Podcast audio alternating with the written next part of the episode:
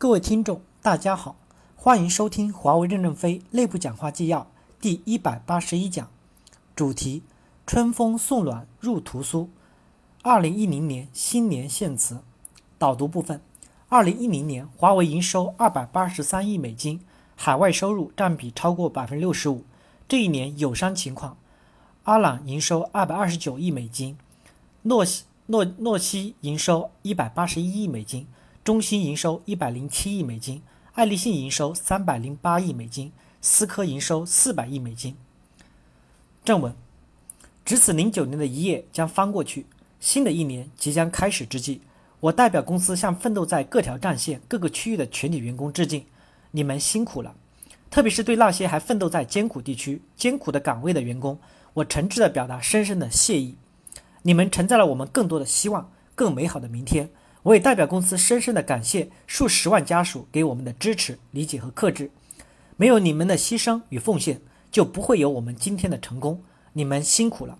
我们零九年销售额将超过三百亿美金，销售收入将达到二百一十五亿美元，客户关系得到进一步的提升。与相应的业绩相关的是，做出优秀贡献的员工今年的收入会有较大的增长。希望你们全家过一个好年。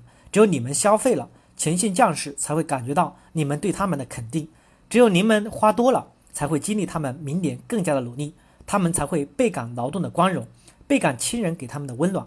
记住，不要忘了给爸爸妈妈洗次脚，不要忘了身边卖火柴的小女孩。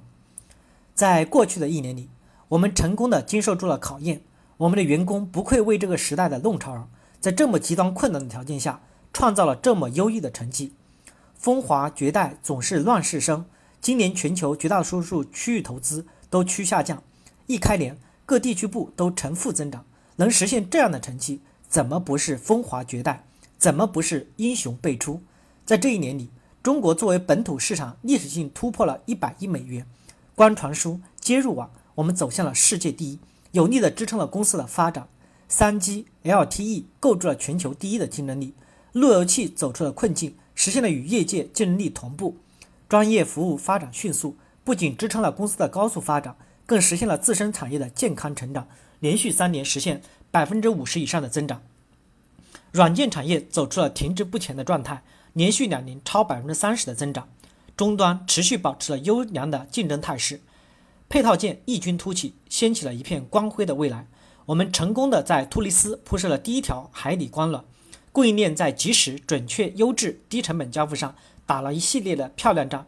以这些关键事件的舒展，将更加全面地促进职业化与流程的优化和进步。财经管理已开始全面进步的冲刺。IFS 继续从第一波向第二波纵深展开，完成了 LTC 的流程组织设计工作。然而，二者将构筑明年的进步。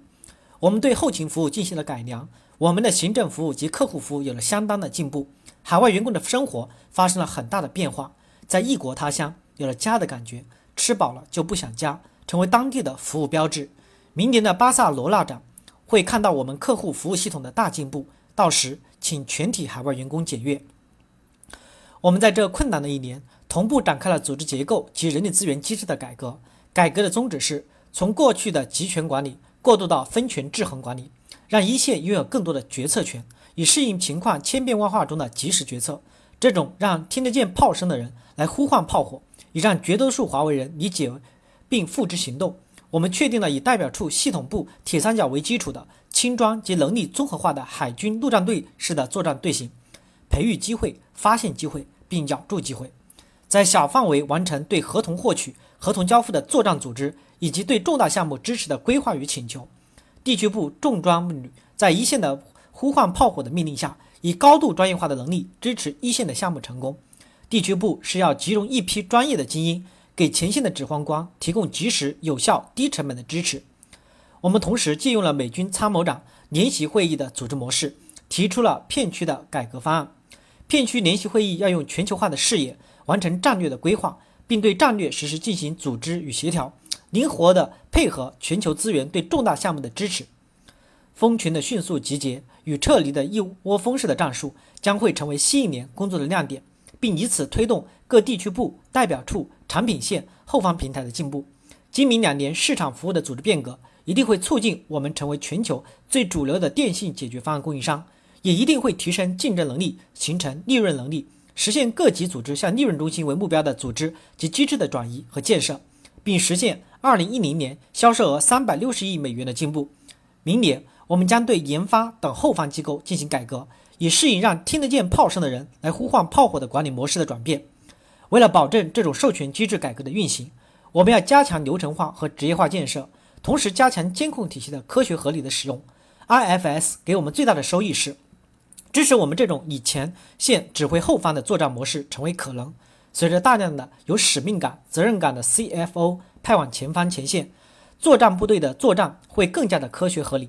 为了实现我们的远大理想，我们要抛弃狭隘，敞开胸怀，广纳天下英才，以成功吸引更多有能力的人加入我们的奋斗队伍。我们要加强本地化建设，提升优秀员工的本地化的任职能力。我们自身要英勇奋斗，不怕艰苦，勇于牺牲。天将降大任于你们，机会对任何人都是机会均等的。